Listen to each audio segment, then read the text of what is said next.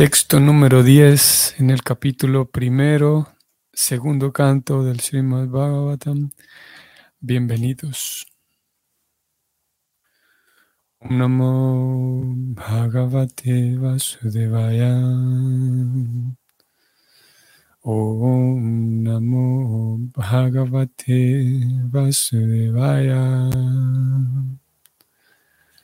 Om Namo Bhagavate Vasudevaya.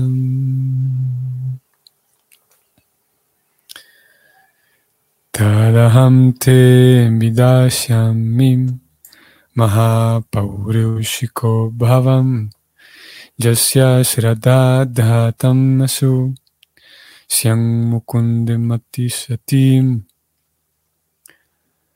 La traducción es la siguiente. Yo recitaré este Sri, eh, perdón, yo recitaré ante ti este mismo Srimad Bhagavatam, porque tú eres el devoto más sincero del Señor Krishna. Aquel que oye el Srimad Bhagavatam con toda atención y respeto, logra tener una fe resuelta en el Señor Supremo, el que da la salvación.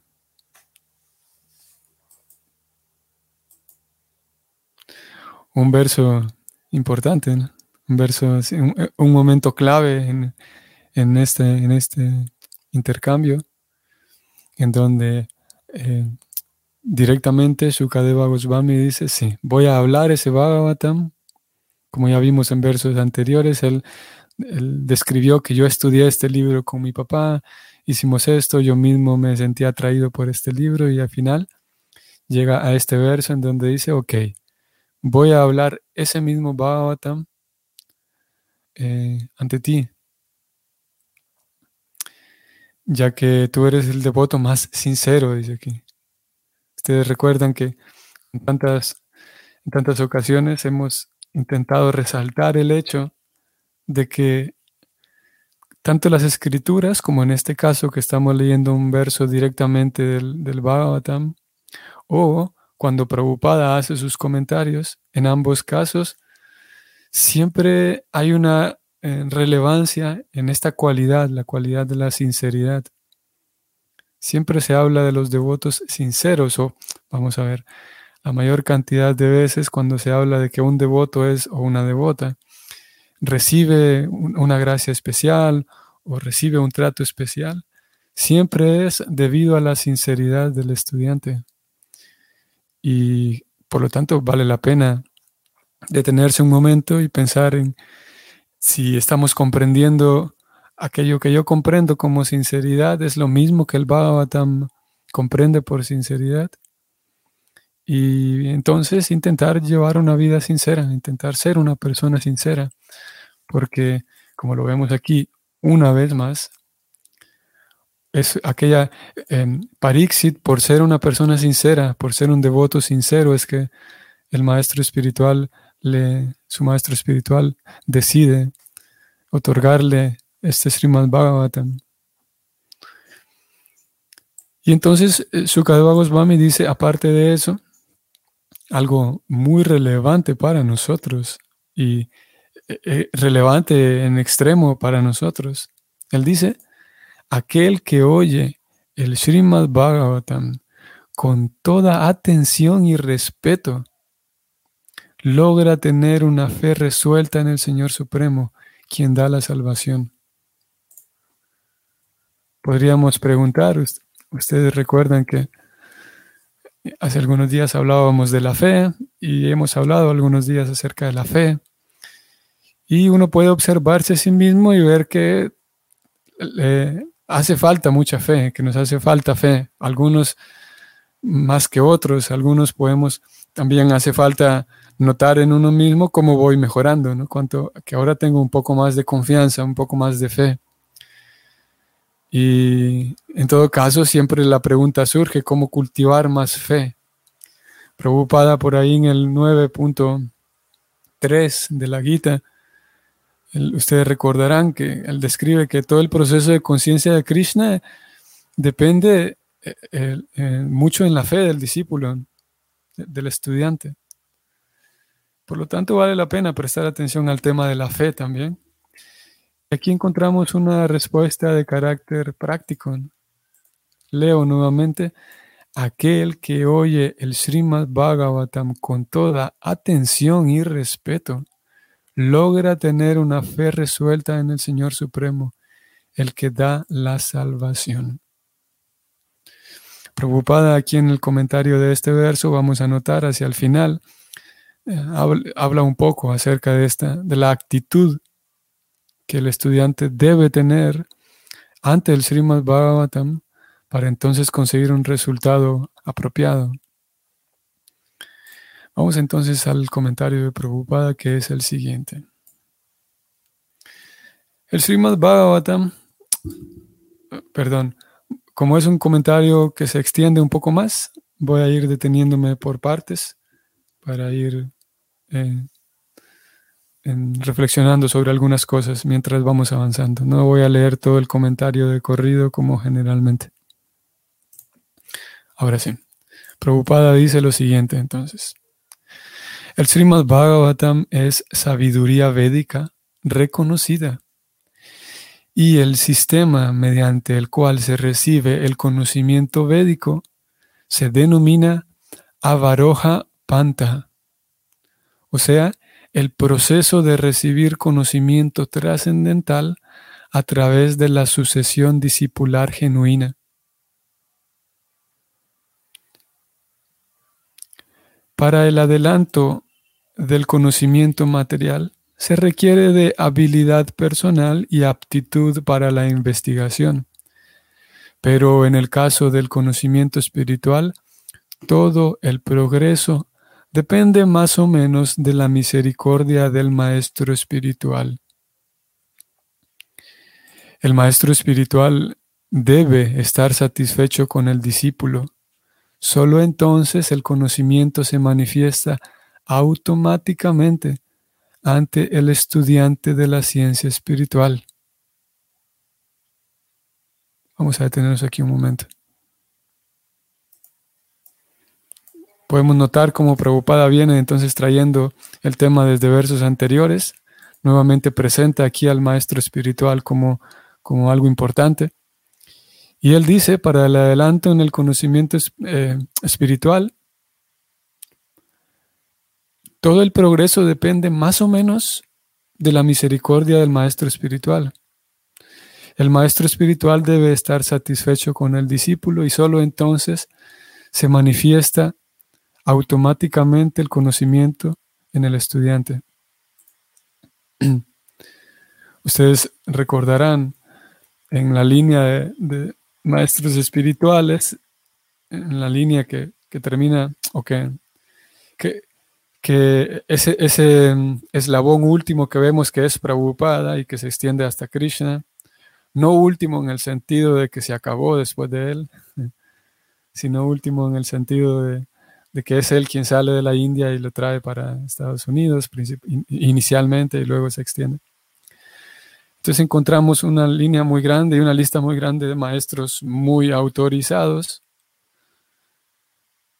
Y uno de ellos, bueno, muchos de ellos han hablado acerca de la relación entre el maestro y el discípulo. Y algunos de ellos han escrito y han eh, sí, han revelado muchos más detalles de esa relación entre maestro y discípulo. Y uno de ellos escribe, escribe escribió una canción que tiene ocho, estrofas, ocho, ocho versos. Es curioso que llama la atención que muchas de las canciones devocionales que hoy por hoy eh, eh, cantamos y que están, por ejemplo, han sido heredadas a nosotros en los cancioneros Vaishnavas. Muchas de ellas tienen ocho, partes. Por esa razón se les llama Astakam, así como Damodar, Astakam, que son las ocho canciones para los ocho versos para Damodar, o Shiksha Astakam, que son las ocho oraciones que el señor Chaitanya eh, recitó. Y en este caso tenemos Guru Vastakam, las ocho oraciones del Guru, para el Guru, Guru Vastakam. Y esta canción, Prabhupada decidió utilizarla para incluirla en, las, las eh, ceremonias matutinas de los templos. Prabhupada diseñó un, sistema mediante el cual eh, hay una hay toda una, una, ceremonia con cantos y arati y ofrenda, que es la primera ofrenda de la mañana en los templos.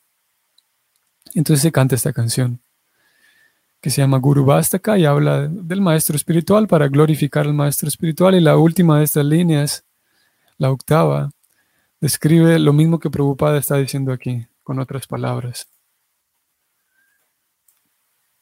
Esta, última línea dice que Yasya Prasada Bhagavat Prasadam Yasya Prasadam Nagati Kutopi.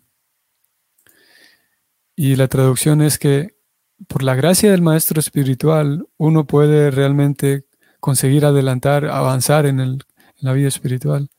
Pero si, si uno no logra complacer al maestro espiritual, no puede dar ni siquiera un paso. Es la traducción de este, de este verso. Y es lo que Prabhupada está diciendo aquí eh, con otras palabras. El maestro espiritual debe estar satisfecho con el discípulo. Más eh, en la Gita, en el 4.34 de la Gita, vamos a ir allá rápidamente. Prabhupada describe que el maestro espiritual por naturaleza es, bondadoso con el discípulo. No, es, no querría decir de que, bueno, hay que, el discípulo debe agradar al maestro espiritual, pero resulta que el maestro espiritual es un cara dura, una persona así eh, que todo el tiempo está enojado, no es una cosa tan difícil, digamos, complacer al maestro espiritual. De acuerdo como Prabhupada lo presenta aquí, estoy en el 434 de la Gita. Y el 434 habla también, es el verso del maestro espiritual, en donde Krishna le dice a Arjuna que uno debe mantener una actitud sumisa y hacer preguntas y, y prestar servicio al maestro espiritual. Y en su comentario, Prabhupada hacia el final dice lo siguiente.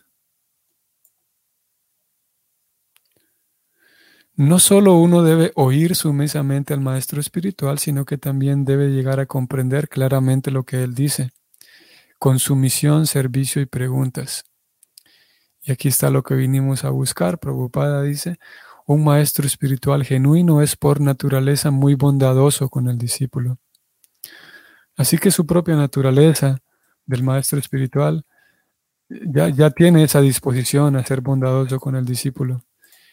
Y eh, si es verdad que ya eso ya existe en el maestro, entonces ahora depende de la actitud del discípulo, la actitud servicial que tenga para con el maestro, para con los demás también, pero para con el maestro principalmente, la actitud de servicio, la actitud sumisa que tenga hacia el maestro, eso genera que ambas partes eh, eh, em, puedan llevar a cabo esa, parte, esa parte mística que es la transmisión del conocimiento espiritual.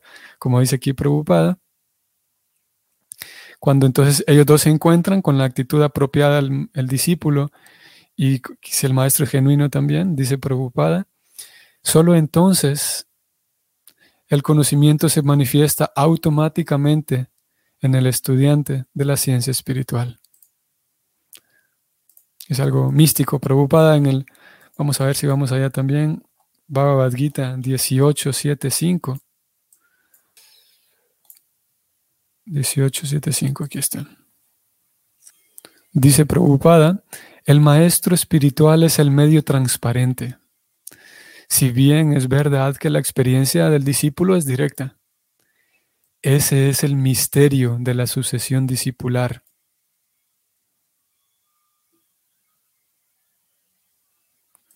Esto significa que uno no tiene que ver a Krishna directamente, sino por medio del maestro espiritual. El maestro espiritual eh, se, se, interpone, digamos, entre el discípulo y Krishna para explicar a Krishna al discípulo, para transmitirle lo que tenga que transmitirle, que tiene que transmitirle la devoción al discípulo. Pero lo misterioso del asunto es que el maestro espiritual no estorba, sino que gracias a la presencia del maestro espiritual, entonces el discípulo puede tener una experiencia directa, completamente íntima entre él y Krishna. Pero en el momento en el que se saca al maestro espiritual, la experiencia del discípulo deja de ser directa y se vuelve inaccesible a Krishna. Ese es el misterio, dice Prabhupada. Estamos leyendo entonces Bhagavatam, verso de hoy. Continuamos.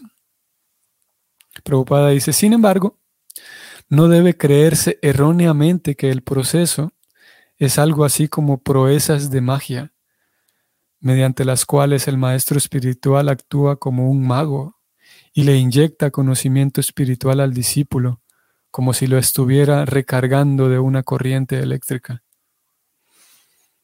El maestro espiritual genuino explica todo al discípulo razonadamente, acorde con las autoridades de la sabiduría védica.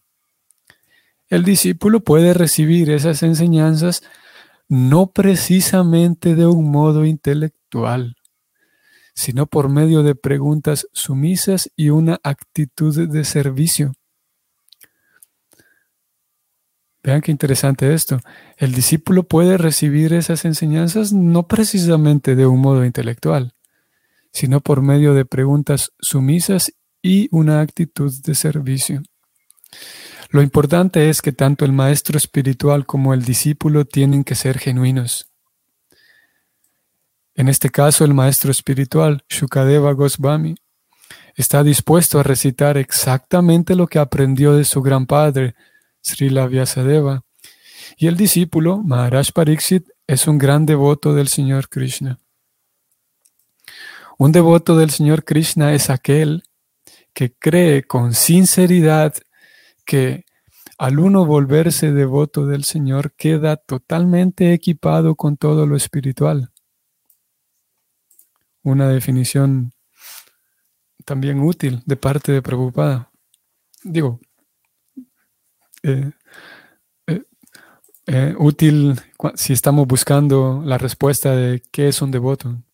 Obviamente cada comentario de Prabhupada es útil, indudablemente. Pero mm, útil en el sentido de que podemos ver que Prabhupada dice, bueno, un devoto de Krishna es tal y tal cosa. Los devotos de Krishna son así. Entonces puede surgir la pregunta y es natural que preguntemos, ¿Qué es un devoto? ¿Cómo definimos a un devoto? Preocupada. Entonces aquí dice que un devoto del Señor Krishna es aquel, aquella persona que cree con sinceridad, la sinceridad nuevamente, que al uno volverse devoto del Señor queda totalmente equipado con todo lo espiritual. Realmente cree eso el devoto, realmente eh, posiblemente no es el devoto o la persona más madura en su devoción, va ganando de madurez, ¿sí? Pero cree sinceramente, realmente está convencido de que eh, si uno vive eh, eh, de acuerdo al servicio devocional, Krishna me protege. Krishna me va a proteger y me va a dar satisfacción y me va a dar protección. Esa es la seguridad que el devoto tiene. Posiblemente es un devoto neófito, aprendes, sí, pero está seguro, está convencido de que el servicio devocional es lo que es lo más natural para el alma y quiere aprender el servicio devocional o lo, vive ya. Por esa razón, su intento de ayudar a otros es ayudándoles a que aprendan el servicio devocional también, porque él, él o ella saben que lo más satisfactorio es servir a Krishna, servir a Dios. Seguimos. Esa enseñanza la imparte el propio Señor en las páginas de la Bhagavad Gita en donde se describe claramente que el Señor Sri Krishna lo es todo y que entregarse a Él única y exclusivamente lo vuelve a uno el hombre más piadoso de todos. Esta fe resuelta en el Señor Krishna lo prepara a uno para convertirse en un estudiante del Srimad Bhagavatam y aquel que oye el Srimad Bhagavatam de labios de un devoto como Shukadeva Goswami, es seguro que al final logra la salvación, como lo hizo Maharaj Pariksit. El recitador profesional del Srimad Bhagavatam y los pseudo devotos cuya fe se basa en oír durante una semana son diferentes de Shukadeva Goswami y Maharaj Pariksit.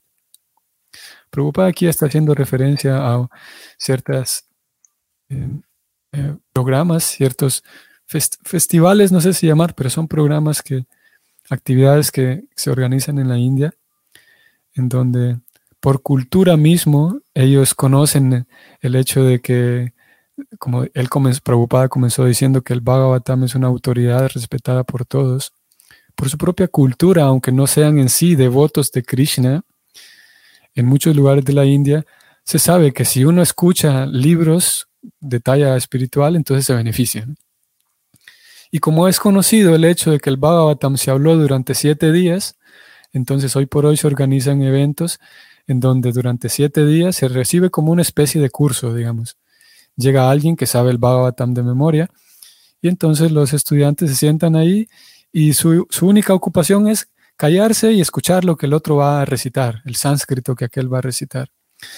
Y después de una semana se van y cada quien sigue con su vida ordinaria tanto el recitador como los, los escuchas. Y ni uno ni el otro, ni el recitador ni los escuchantes, tienen fe en Krishna, fe en el sentido de entregar su vida a Krishna, fe en el sentido de progresar en su vida espiritual, limpiar su corazón de tonterías materiales y entregarse a Krishna. Si no, simplemente se reúnen ahí para sacar, vamos a decirlo así, entre comillas, buena suerte de escuchar este libro y me va a ir mejor en la vida si escucho este libro, porque es un libro muy potente espiritualmente. Y eso es lo que ocurre en algunos lugares que se organizan esos eventos. Por eso Prabhupada dice aquí que, y tal vez ustedes habrán notado que en algunas ocasiones Prabhupada habla de los recitadores profesionales del Bhagavatam. Se refiere a este tipo de personas que cuyo trabajo es ese, les pagan para que vayan a un lugar y reciten de memoria capítulos tras capítulos de, del Bhagavatam y otros libros también, otros Vedas. Pero Prabhupada dice aquí que esas personas son diferentes de Shukadeva Goswami y de Maharaj Pariksit. Sigo leyendo. Srila Vyasadeva le explicó el Srimad Bhagavatam a Shukadeva Goswami desde el mismo comienzo del verso Asya.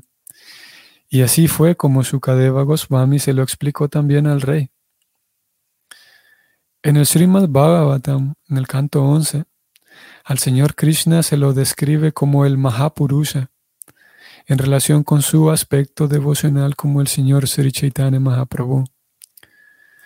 Sri Chaitanya, Chaitanya Mahaprabhu es el propio Señor Krishna con su actitud devocional, que descendió a la tierra para otorgar favores especiales a las almas caídas de esta era de Kali. Hay dos versos especialmente idóneos que se pueden ofrecer como oraciones a este aspecto Mahapurusha del Señor Krishna. Estos versos son del Bhagavatam 11, 5, canto 11, capítulo 5, textos 33 y 34, y dicen así. Dhyayam sada paribhavaknam avistadoham tirtaspadam shiva virinchinutam saranyam Prityartyaham pranatapalabhavandipotam Bande Mahapurushate Charanaravindam Tyaktva Sudustyaya Surepsitaraya Lakshmim Dharmistarya Vachasayat Agat Aranyam Maya Mrigam Dajitayepsitam Anadavam Mande Mahapurushate Charanaravindam. En otras palabras, Purusha significa, entre comillas, el disfrutador. Y Mahapurusha significa, entre comillas, el disfrutador supremo. O la suprema personalidad de Dios, Sri Krishna. Aquel que merece acercarse al supremo Señor Krishna recibe el nombre de Mahapaurishika. Todo aquel que oiga el Srimad Bhagavatam atentamente de labios de su recitador genuino es seguro que se convertirá en un devoto sincero del Señor, que es capaz de otorgar la liberación. Vean qué preocupada, cómo aterriza todavía un poco más y, intenta acercarse más todavía a la realidad que podamos nosotros estar viviendo. Porque de entrada dijimos que, el, y el Bhagavatam resaltó que es importante la sinceridad, nosotros hablamos un poco de ello. Y yo podría preguntar, bueno, es que yo no sé si soy sincero. ¿Cómo, cómo sé yo que estoy siendo sincero? ¿Cómo cultivar sinceridad? Upa aquí acaba de decir algo interesante, ven. El, todo aquel que oiga el Srimad Bhagavatam atentamente, de labios de su recitador genuino, es seguro que se convertirá en un devoto sincero del Señor. ¿Qué hace falta para, para tener sinceridad? Dice aquí preocupada, escuchar atentamente al recitador genuino. Y de manera tan genial, preocupada entonces lo que hizo es, con el Bhagavatam, cada uno de los comentarios de Prabhupada es una recitación de parte de él. Eh, o sea, en otras palabras, eh, eh, leer con atención los, los, comentarios de Prabhupada, por todo el libro completo, la, obra misma de Prabhupada con su, su traducción del sánscrito y su comentario, ese acto es ya mismo escuchar con atención una recitación genuina. La traducción de Prabhupada es en sí una traducción genuina, una recitación genuina, y leer ese libro con atención es ya una, un acto para una acción, nos ayuda a cultivar esa sinceridad. Sigo leyendo. Digo porque alguien podría preguntar o podríamos preguntar, bueno, Prabhupada está hablando aquí de un recitador genuino, pero ¿cómo hago para para escuchar el Bhagavatam continuamente si no tengo un recitador genuino, un maestro espiritual que, que, lo, recite todo el tiempo. Y la, el comentario de Prabhupada es, este libro mismo es una recitación de una talla muy importante. Si la Prabhupada es una charya muy importante. Sigo leyendo. No había nadie como Maharaj Pariksit en lo que respecta a oír el Srimad Bhagavatam y no había nadie tan apto como Shukadeva Goswami para recitar el texto del Srimad Bhagavatam. Por consiguiente, todo aquel que siga los pasos, ya sea del recitador ideal o del oyente ideal, Shukadeva Goswami y Maharaj Pariksit respectivamente, sin duda que logrará la salvación al igual que ellos. Maharaj Pariksit logró la salvación con solo oír y Sukadeva Goswami logró la salvación con solo recitar. Recitar y oír son dos procesos de entre nueve actividades devocionales que existen y por consiguiente los principios, perdón, disculpen, por seguir los principios con tenacidad, ya sea en su totalidad o en partes, se puede alcanzar el plano absoluto. Seguir con tenacidad, dice Prabhupada aquí, firmemente, con tenacidad, con constancia. Es importante la constancia, no tanto la cantidad, sino la constancia demostrada con la tenacidad es importante. Y él dice, hay nueve actividades devocionales que algunos de ustedes las conocerán. Son escuchar, cantar, recordar, ofrecer oraciones, ofrecer servicios, son nueve de ellas. Y Prabhupada dice que si uno se sigue, sigue cualquiera de ellas, ya sea todas o solamente una, pero con tenacidad, con constancia, puede alcanzar el plano absoluto. Continuamos. De modo que el texto completo del Srimad Bhagavatam, comenzando con el verso Janmadi Asya y yendo hasta el último verso del duodécimo canto, lo expuso Shukadeva Goswami para que Maharaj Pariksit lograra la salvación. En el Padma Purana se dice que Gautama Muni aconsejó a Maharaj Ambarish que oyera regularmente el Srimad Bhagavatam, tal como lo recitó Shukadeva Goswami. Y aquí se confirma que Maharaj Ambarish oyó el Srimad Bhagavatam de principio a fin, tal como lo expuso Shukadeva Goswami.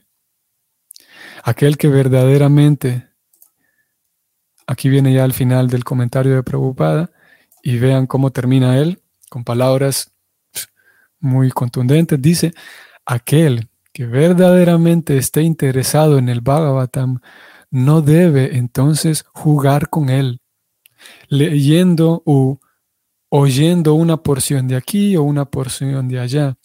Uno debe seguir los pasos de grandes reyes, tales como Maharaj Ambarish o Maharaj Pariksit, y oírlo de labios de un representante genuino de Shukadeva Goswami. Fin del comentario de Prabhupada. Ok. Así que nuevamente el capítulo se llama El primer paso en la comprensión de Dios. Nuevamente estamos aquí orbitando en un tema importante de escuchar, que es justamente el primero de los pasos, el primero de los, en la lista de nueve actividades devocionales, es la primera eh, recomendada, la primera que figura en la lista, escuchar. Porque en la medida en la que escuchamos bien, con atención, con sinceridad, en esa medida entonces todas las demás, eh, todas las demás actividades pueden ser ejecutadas bien hechas. Pero si yo ejecuto mal la primera, que es escuchar, y yo escucho desatentamente, entonces todo mi servicio devocional va a estar ahí carente, va a estar allí eh, eh, como entorpecido. Escuchar con atención es vital y nuevamente aquí entonces el Bhagavatam nos lleva a ese punto.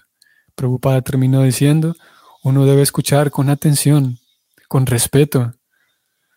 A veces eh, podemos escuchar, por ejemplo, una clase, una lectura del Bhagavatam mientras hacemos otras cosas, mientras cocinamos, mientras limpiamos. Y si bien es verdad, pues limpiar escuchando el Bhagavatam es mucho mejor que limpiar y pensar en cualquier tontería. Sin duda que es mucho mejor eso.